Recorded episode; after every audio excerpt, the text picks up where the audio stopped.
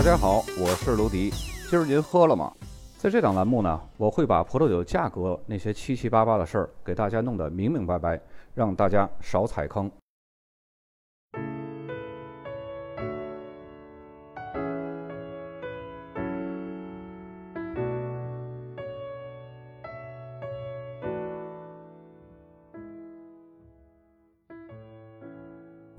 今天呢，我们来说一下意大利最著名的产区巴洛洛。它是位于皮埃蒙特地区，在朗格山丘之中，阿尔巴市的西南部。同时呢，巴洛洛也是一个村镇的名字，酿造了意大利最负盛名的葡萄酒之一。巴洛洛产区拥有悠久的酿酒历史，但起初呢，这儿酿的葡萄酒都是甜型的。造成这种结果的主要原因呢，是因为当时酿酒的设备很一般。在葡萄采收后的冬季呢，很难保证发酵的顺利进行，有可能呢会提前终止发酵。关于巴洛洛葡萄酒如何从甜型变成干型呢？有几个说法，但是总的来说呢，都和法国的一个酿酒师叫做路易乌达特有关，是他呢将法国的酿造干型的葡萄酒的想法引入到这儿，并且呢最终演变成为现代的红葡萄酒的风格。巴洛洛产区呢，最早是一九六六年成为了 DOC 的法定产区，并且呢，在一九八零年升格为 DOCG 法定产区，是三个首批获得 DOCG 授权的葡萄酒产区之一。自从二零一零年正式开始呢，巴洛洛 DOCG 还有巴洛洛 DOCG Reserva，也就是巴洛洛 DOCG 的陈酿，也可以标注一个附加地理名称。这个附加地理名称呢，简称是 MGA。类似于法国的特级园，就是果然库。酿造巴洛洛的葡萄呢，必须得使用百分之百的内比奥罗葡萄品种。这个产区啊，因为纬度比较偏北，气候比较凉爽，葡萄呢很不容易成熟，所以在这里呢，对于葡萄园的海拔也是有了严格的规定的。葡萄园呢，海拔不得低于一百七十米，也不得高于五百四十米。同时呢，对于产量和陈年也有着严格的要求。对于普通的巴罗洛葡萄酒呢，每公顷葡萄产量不得高于八千公斤，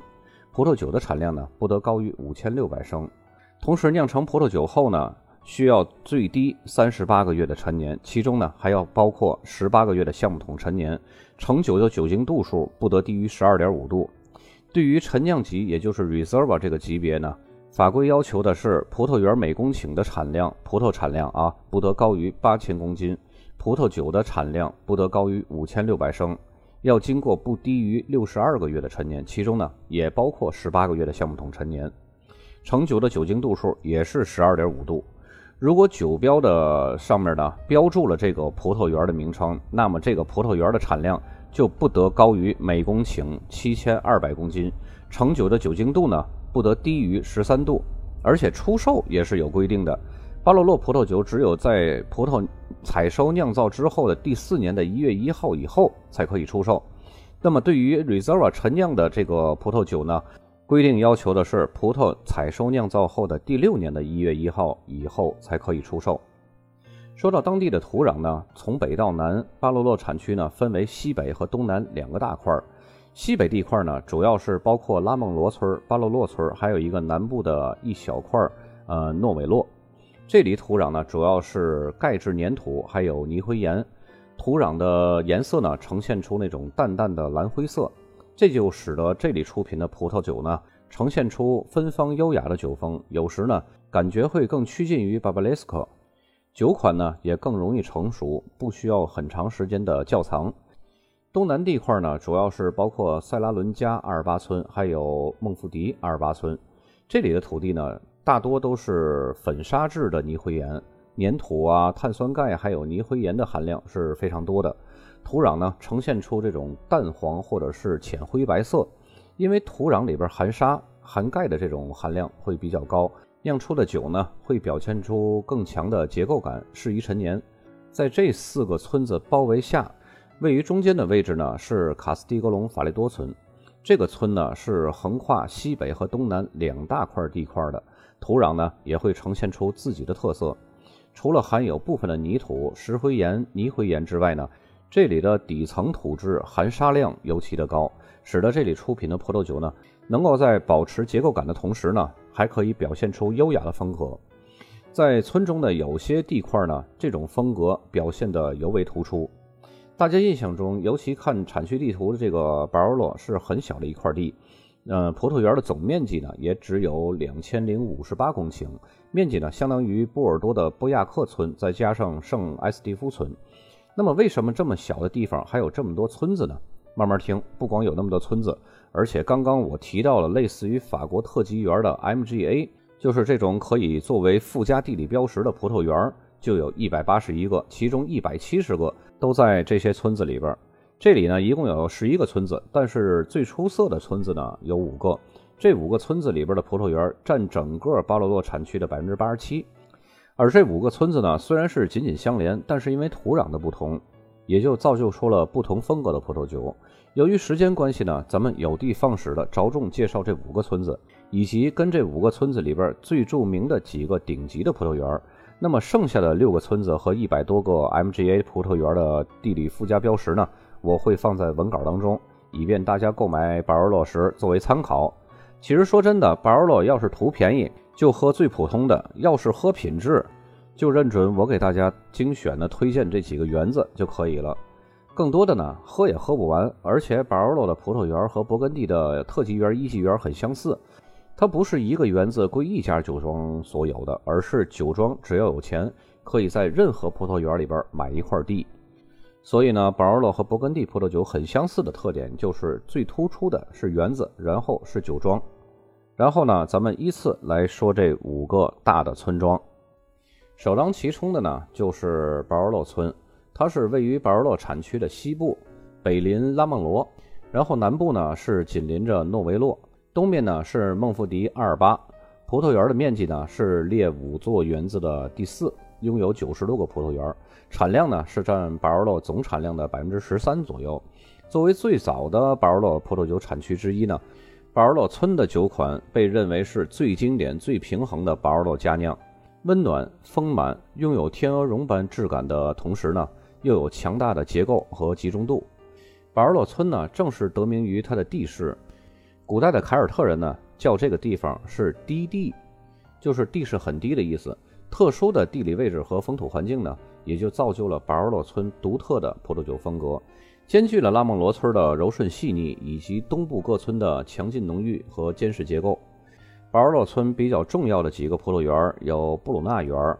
卡努比园、卡努比波斯奇园。其中呢，卡努比园是巴尔洛村最著名的葡萄园，因为它的土壤是非常复杂的，土壤兼具了托尔顿街的土壤和海尔威街的土壤两种类型，也就成就了酒款呢非凡的复杂性。接下来第二个村子呢，咱们来说一下拉孟罗村，它的南部啊跟巴尔洛村是相接的。东部呢是跟这个卡斯蒂格隆法雷多村接壤，拉孟罗村的葡萄酒产量呢是居于巴洛洛各村庄之中的首位，约有三分之一的巴洛葡萄酒是产自于这个村庄的。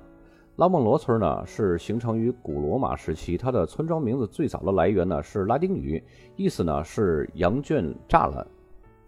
拉孟罗村呢它是位于山顶部，土壤类型呢跟巴尔洛村是相似的，粘土含量很高的。那么这样的地理位置和土壤条件呢，也就造就了拉孟罗村比其他四个村庄的葡萄酒呢更为优雅。这里的酒款呢果味充沛，单宁更为柔和丝滑，整体的风格呢相对于柔顺优雅、平易近人，还会带有玫瑰花呀、紫罗兰花的花香。对于初尝巴洛洛的人来说呢，拉孟罗村的葡萄酒是入门的最佳的选择。这个村呢比较出名的葡萄园呢，主要是布鲁纳园。切雷托园、斯利圭园、加特纳园、加切尼园，比较优质的葡萄园呢是布鲁纳园，还有斯利圭园。而且呢，还有一点值得一提的是，这两个园子它是横跨拉旺罗村和巴鲁洛村两个村子的。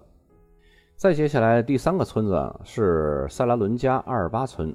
它是位于巴鲁洛产区的最东部，西部呢跟卡斯蒂格隆法雷多村和孟富迪阿尔巴村相邻。这里呢有着连绵起伏的山丘，二十九个葡萄园全部集中在山坡的中央地带，拥有日照角度最佳的朝南山坡。但是由于空气是缺乏流通的，夏季呢是非常炎热的，所以在这种热度呢，会使得葡萄皮儿相对于其他的村庄呢更加厚实。这里的土地非常贫瘠，灰色的泥灰土和富含硅质的砂岩掺杂呢，有利于葡萄藤往深处扎根儿。出品的葡萄酒呢，单宁紧实强劲，结构宏大，具有极佳的陈年潜力。至少要经过十年的平陈以后，才可以展现出它的细腻和层次。这个村子呢，比较出名的葡萄园是非常众多的，出产的葡萄酒的品质呢也是非常优异而且稳定的。村中有九十八个酒庄，占了整个巴洛洛产区年产量的百分之十三，和那个巴尔洛村呢是差不多的。塞拉伦加阿尔巴村比较出名的葡萄园呢，有法兰西亚园、朗达园、拉泽瑞多园、奥纳托园、拉塞拉园、马格里亚园。其中呢，拉泽瑞多园和奥纳托园还有朗达园都是该村数一数二的葡萄园。再接下来呢，我们来说一下第四个村子，是孟福迪阿尔巴村。它是五大村庄中葡萄种植面积最广泛的一个村庄，种植的面积呢，差不多是五百一十四公顷，一共有一百二十二家酒庄。孟福迪这个名字啊，可以追溯到罗马时期，它是在当时有很明显的军事意义的。孟福迪的本意呢，就是重要的战略要地。它是位于巴尔洛产区最南部，葡萄园呢，大部分都是在陡峭的山坡上。园子里边呢，土壤是以沙土和石灰岩为主的。独特的土壤和微气候下呢，孕育了孟福迪葡萄酒的架构坚实，口感呢是粗犷宏大的。在年轻的时候呢，风味是比较内敛的，单宁含量呢也是比较高的。经过长时间陈年之后呢，才可以达到最佳的适饮状态。它是五大村庄里边最具陈年潜力的一个。孟福迪二十八村最好的葡萄园呢，都是集中在村子的北面。主要的葡萄园呢，包括布西亚、奇卡拉、科利内多、达蒂、吉内斯特拉、穆尼。其中最为突出的呢是布西亚园和吉内斯特拉。接下来呢是最后一个村庄卡斯蒂格隆法列多村。就葡萄园的面积和种植者的数量而言啊。这个村子呢，它是五大名村当中最小的一个，这里只有五十五家酒庄，产量呢只是占了保尔洛产区的百分之十。这个产区它是位于保尔洛产区的中心，始建于公元一世纪。村庄名字中的法列多，它的名字呢是来自于曾经的所有者法列蒂家族。从十三到十九世纪啊，这个村子一直都是被这个家族所有的。这个可是要比咱们村长都厉害的。这个村子土壤呢是富含白垩土和石灰岩的，也就成就了出产的葡萄酒呢酒体饱满、结构坚实、风格宏大、强劲有力，兼具了精妙的花香和充沛的果味儿。法雷多村最主要的葡萄园呢有罗西峰园、维利欧园、卡斯蒂格隆洛奇园、蒙普维特园，其中最出名的呢是卡斯蒂格隆洛奇园，还有蒙普维特园以及维利欧园。五大村子呢，还有一些个比较出名的顶尖的葡萄园，咱们都有介绍过了。那么咱们就来说说如何挑选巴尔洛。挑选巴尔洛啊，不是买上面那个 B A R O L O 这六个字母就买了，不是看这个买的。可以说，巴尔洛葡萄酒的价格呢，和勃艮第叶丘是一样的，差距可能在几十倍。最便宜的才两百多块钱，最贵的呢，则要上万元。主要是看巴尔洛酒标上的村子，还有葡萄园，还有酒庄。有的有财力的大酒庄呢，就像我前几年去这个菲诺克酒庄，这个图标也大我也给大家看一下啊。他们在不同顶级的葡萄园都有地，就像勃艮第的路易拉图酒庄，拥有很多的不同的特级园的土地，所以呢，酒庄也是一项重要的参考指标。重点的顶级的葡萄园名字呢，我会在文稿中放在十一个村庄名之后。然后剩下那一百多个葡萄园的名字呢，我就给大家列在最后，大家呢可以看，也可以不看，因为如果你要是专门喝巴尔洛酒的人，你是可以仔细的研究；如果只是呃想选几款不错的巴尔洛的话，没有太大的意义。咱们接下来呢，一起来看酒标。首先第一张图，大家看到这个，这也是菲诺克园的啊。有的时候你看意大利巴尔洛的这个酒标，你就跟看那个勃艮第那酒标一样，然后很多都是同一个酒庄的，然后风格都是比较统一的，就说明这个酒庄财力很雄大，然后呢可以在不同的呃顶级的葡萄园买上这么一块地。右上角这个标注的就是菲诺克酒庄，然后右边中间的这个箭头呢，指向的是 DOCG 的全称，就是这个斜杠里边的这些字。然后左边最上面这个箭头呢是 Barolo，这个大家都知道。然后左边中间的这个箭头呢是布西亚园，大家看到这个拼法啊啊 B U S S A。然后呃左下角呢就是孟福迪阿尔巴村，这个拼的有点模糊，但是呢呃以后大家如果要是从这种比较模糊的字体里边都可以看到呃相关的这些个信息呢。这就说明大家识别酒标的眼力是非常非常厉害了。接下来这个酒标呢，大家看到了，呃，是刚刚我已经展示过的，是一个也是菲诺克园的。然后刚刚我展示的这个重点是什么呢？就是它红字之上，就是中间那大方框的那个红的之上有一个 Reserva，这个就是意大利的珍藏，也就是陈酿的一个写法。我曾经在 WSET 的专业课里边讲过，世界上只有两个国家对于 Reserva 有法律法规的定义的概念，其他的国家像智利啊那种 Reserva，它只是酒庄内部的这么一个等级，它跟这个法律法规不搭杠的。所以呢，这个 Reserva 它也是有法律的等级的要求的。在刚一开始呢，我也跟大家也说过。这个 Reserva 巴罗洛要比普通的巴罗洛要陈酿至少高两个年头，然后咱们接着往下看，左边第一个箭头指向的是这个金字巴尔洛，然后左边中间的这个箭头呢，这个指向的也是布西亚园然后左边下面，哎，这个看咱们能看清楚了，这个是孟福迪阿尔巴村，对不对？然后右边中间的这个 DOCG 全称，咱们就没有太多的可以解释的东西了。再接下来这个酒标呢，大家看到左边的箭头指向还是巴尔洛，然后右边的箭头指向的是卡努比园，这个是巴尔洛村里边最著名、最著名的一个园子，可以说在整个巴尔洛这个产区里边，它也是鼎鼎大名的一个葡萄园。然后右边中间的这个位置呢，指向的就是 DOCG 的一个全称。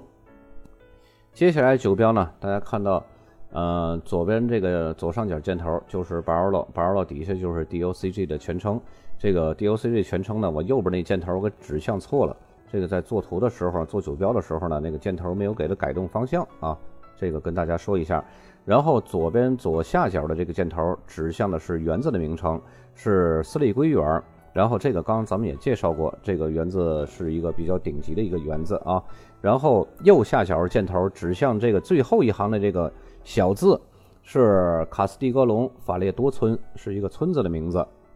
再接下来这个酒标呢，大家看到左边的箭头指向的还是巴尔洛村，然后巴尔洛下面那个我用横线杠出来，那就是 DOCG 的全拼。然后左下角的箭头呢，指向的是珍藏 Reserva。刚刚我也跟大家解释过，这珍藏是一个什么概念。然后右边的箭头呢，右边靠上一点的箭头。在那个横杠下边，也就是珍藏旁边的这个红色的字母呢，是维利欧园，也是一个著名的葡萄园。然后右边下边的这个箭头指向的也是卡斯蒂格隆法雷多村。再接下来这个酒标呢，这个是一个，也是一个非常非常有名的一个酒庄，也是个大名庄，叫孔特诺酒庄。这个孔特诺酒庄的酒款也是非常非常多的，它也是在不同的著名的葡萄园里边都有自己的土地的。最上面那一行大字 C O N T E R N O，那就是孔特诺酒庄的名称。左边的这个箭头指向最大的字是巴尔洛，左边下面这个箭头呢指向的这2010之前的，这也是 Reserva。巴尔洛下面这行字右面箭头指向的是 DOCG 的全称，然后右下角的这个箭头指向的是孟富迪阿尔巴村。再接下来酒标，大家看到也是孔特诺酒庄的。这个左边箭头也是指向最大字巴尔洛，然后右边上面箭头也是 DOCG 的全称。这个园子是什么园子呢？看左边第二个箭头是弗朗西亚园。这个弗朗西亚园的位置是在哪儿呢？看右边右下角的箭头是孟福迪阿尔巴村。我再跟大家说一下，这个标上的这个弗朗西亚园也可以说成是法兰西亚园，这个都是可以的，反正拼法都是这几个字母。叫法呢可以是多样化的，所以大家在记酒标的时候，不要记中文，还是尽量的去记这个外文字母，因为酒标上很少有中文，几乎都是外文字母，除了国产酒。再接下来这张酒标，大家看到，呃，中间的这一行左边箭头是指向的巴尔洛，右边那 DOCG 那个箭头很模糊，那可以一带而过啊，不去理它了。然后咱们主要看这个园子，这是什么园子呢？这是吉内斯特拉园。再接下来这个酒标呢，大家看到了，左边上面的箭头依旧是巴尔洛，这巴尔洛和 DOCG 后面咱们就不再提了啊，主要咱们还是看园子，这个园子的拼法就是朗达园，就是左下角这个箭头标注的这几个字母。再接下来这个酒标呢，大家看到也是巴尔洛 DOCG，这个园子呢是布鲁纳园。布鲁纳园，咱们刚刚已经说过了，它是一个横跨在巴尔洛村还有拉孟西村的这么一个葡萄园，也是非常非常著名的一个葡萄园。好，那么今天的酒标呢，我都会统一的放在文稿当中，方便大家时不时的再去查看。因为巴尔洛它的复杂程度不比勃艮第少，所以呢，大家还是如果对巴尔洛这个意大利酒王，比较感兴趣的话，还是多看看、多学习一下、多了解一下，这样呢也避免大家去踩到莫名其妙的坑。而且跟大家说一下，刚刚这几款宝儿乐，我这儿有少量的存货，都是我私人珍藏的。然后如果要是有小伙伴感兴趣的话，我可以以我的成本价，就是我什么价买进来的。我什么价卖给你？然后呢，你肯定买不了吃亏，买不了上当，因为我的讨价还价的能力要比各位应该都会强一些的。咱们呢也算是以酒会友。本期节目就到这儿，有需要要这几瓶宝乐的可以私信我，咱们下期再见。